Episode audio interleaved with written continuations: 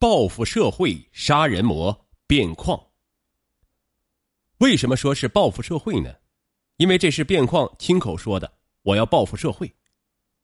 那到底是什么原因让卞矿要如此丧心病狂的报复社会，作案五十一起，杀死四十一人，重伤十八人，强奸轮奸妇女七人，抢劫现金三万余元的严重后果呢？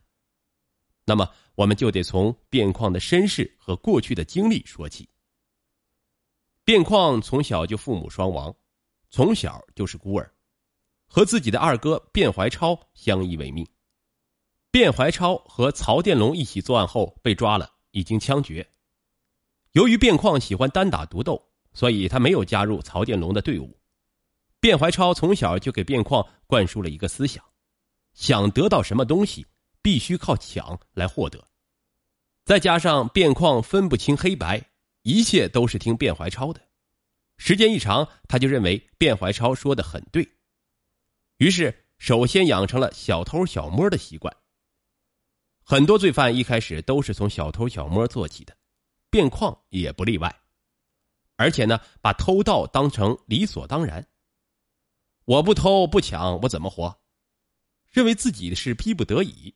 也是因为偷抢的原因翻船了，屡次被抓。卞矿生于一九六九年，安徽临泉白庙镇农民，文化程度小学二年级。一九八八年，卞矿先是偷鸡摸狗，后是拎包盗牛，被临泉警方抓住，县法院判了他五年徒刑。那一年他才十九岁。服刑期间因越狱不成，被加刑半年。一九九三年刑满释放后，和他一起出狱的还有后来协同作案的陈万杰，河南人，和卞矿一起服刑，后来一起出狱。边矿没有回村庄，直接到外地混日子去了。可他混的并不好，同年又因抢劫罪被河南省孟津县人民法院判处有期徒刑七年。他黄金般的岁月都是在监狱中度过的。病况一九九九年十月再次刑满释放以后，他仍然没有回家，一直在外流窜作案。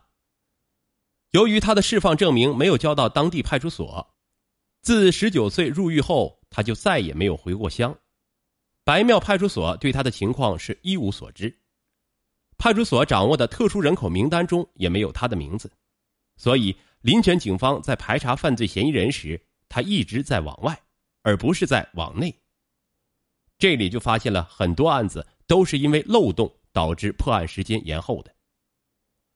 卞矿之所以产生报复社会的根本原因，就是一九九三年再次被抓时候的判刑七年。他觉得判刑太重了，因为法院的判罚结果极为不合理，再加上他的哥哥卞怀超已经被抓执行枪决。卞矿原话。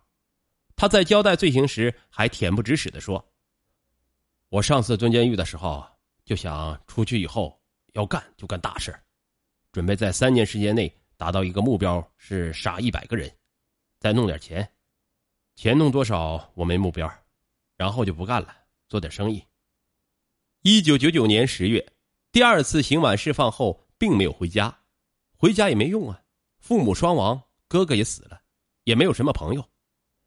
于是，卞矿一直住在狱友陈万杰家。结果，在一次卞矿不小心腰受伤了，正好碰到路边走路的王雪琴。看卞矿年轻力壮，这个离婚的女人前前后后在医院伺候了卞矿半个月，这卞矿就顺杆爬呗，有这好事谁不开心呢？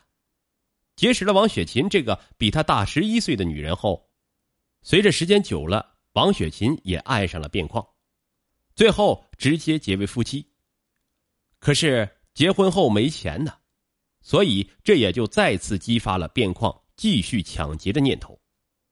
卞矿给陈万杰说了自己的想法，陈万杰也没犹豫，那就干呗，而且做的很顺利，没出啥事儿。但是抢的钱不多。陈万杰在关键时刻胆子很小，于是卞矿就想到了骆连顺。曹殿龙案的漏网之鱼，而且这家伙心狠手辣，是从不手软呐。于是卞矿就带上了老婆回老家找骆连顺。果不其然，骆连顺没有犹豫，直接就干。他们的作案目标就是废品收购站和小卖店。虽然没有啥大钱，但是安全呐。这农村人都胆小。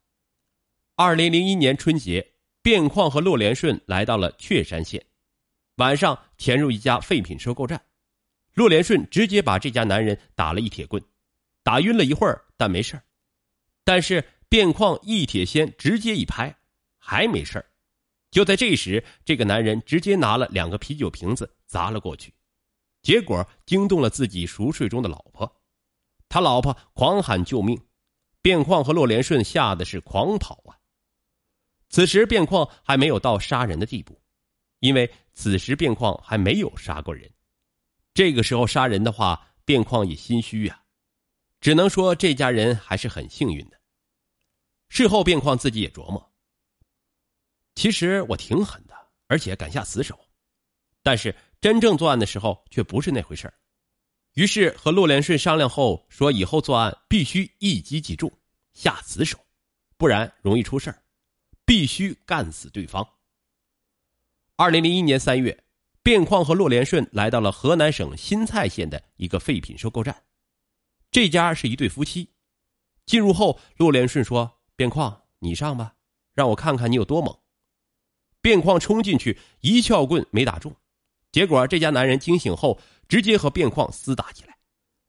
骆连顺看情况不好，上来帮忙，但是就是在这个时候，这个男人的老婆也醒了，顺手拿起一个棒子打在了卞矿的头上，直接开瓢，血流满面的卞矿和骆连顺是落荒而逃。这次作案再次失败，但是卞矿受伤了，这次卞矿受伤。直接休息了两个月，这接二连三的受挫，躺在床上没事那就痛定思痛啊，默默的念叨必须下死手。二零零一年的四月一日，卞矿和骆连顺来到了河南省郾城县的一家废品收购站，结果这家就一个男人，卞矿直接一撬棍打在了这个男人的头上，这个男人就问啥情况，卞矿很直接的就说。赶紧把你的钱拿出来！这个男人说：“这里没有钱，钱在家里。如果要钱，需要回家里取。”于是卞矿和骆连顺绑着这个男人回他家取钱。结果这个男人一到家门口是狂喊呐！卞矿一看情况不对，又是一撬棍，直接给打晕。两个人抬着这个男人去了一个偏僻的地方，弄醒受害人后，受害人赶紧求饶：“我不敢了，这次我真的给你钱。”可是，这时卞矿不愿意啊，怒气冲冲的说：“既然给我下套，看我不打死你！”边说是边打，这男的是痛不欲生、撕心裂肺的叫啊。旁边的骆连顺说：“要不算了吧，这样打的话，这男的肯定一会儿就死了。”卞矿直接送给骆连顺两个字闭嘴。”卞矿给受害人说：“我不会马上杀了你，但是我要让你体会死亡这个过程。”卞矿用撬棍一棍一棍的打，他自己都听到了胳膊和腿的骨折声音，足足折磨了一个小时啊！这男的最终还是死了。此时的卞矿达到了两个目的：第一，自己终于杀人了，这个目标终于实现了；第二，你骆连顺跟我是一条船上的人了。完事后，卞矿和骆连顺回到家，卞矿立马发火。对着骆连顺说：“你啥意思？咱说好了要一起干大事干大事不杀人能行吗？万一事后他们报警咋办？我们可是累犯，就算不杀人，往后也是重刑。再说了，我们啥情况你不清楚？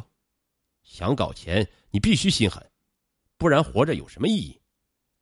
二零零一年五月十日凌晨，在河南新蔡一废品收购站，卞矿、陆连顺携带剥羊尖刀。撬棍、手电、手套、蒙头的塑料袋等作案工具，扒开门栓进入室内。这家也是一对夫妻和两个孩子，但是他和老婆孩子没有在一个房间睡觉。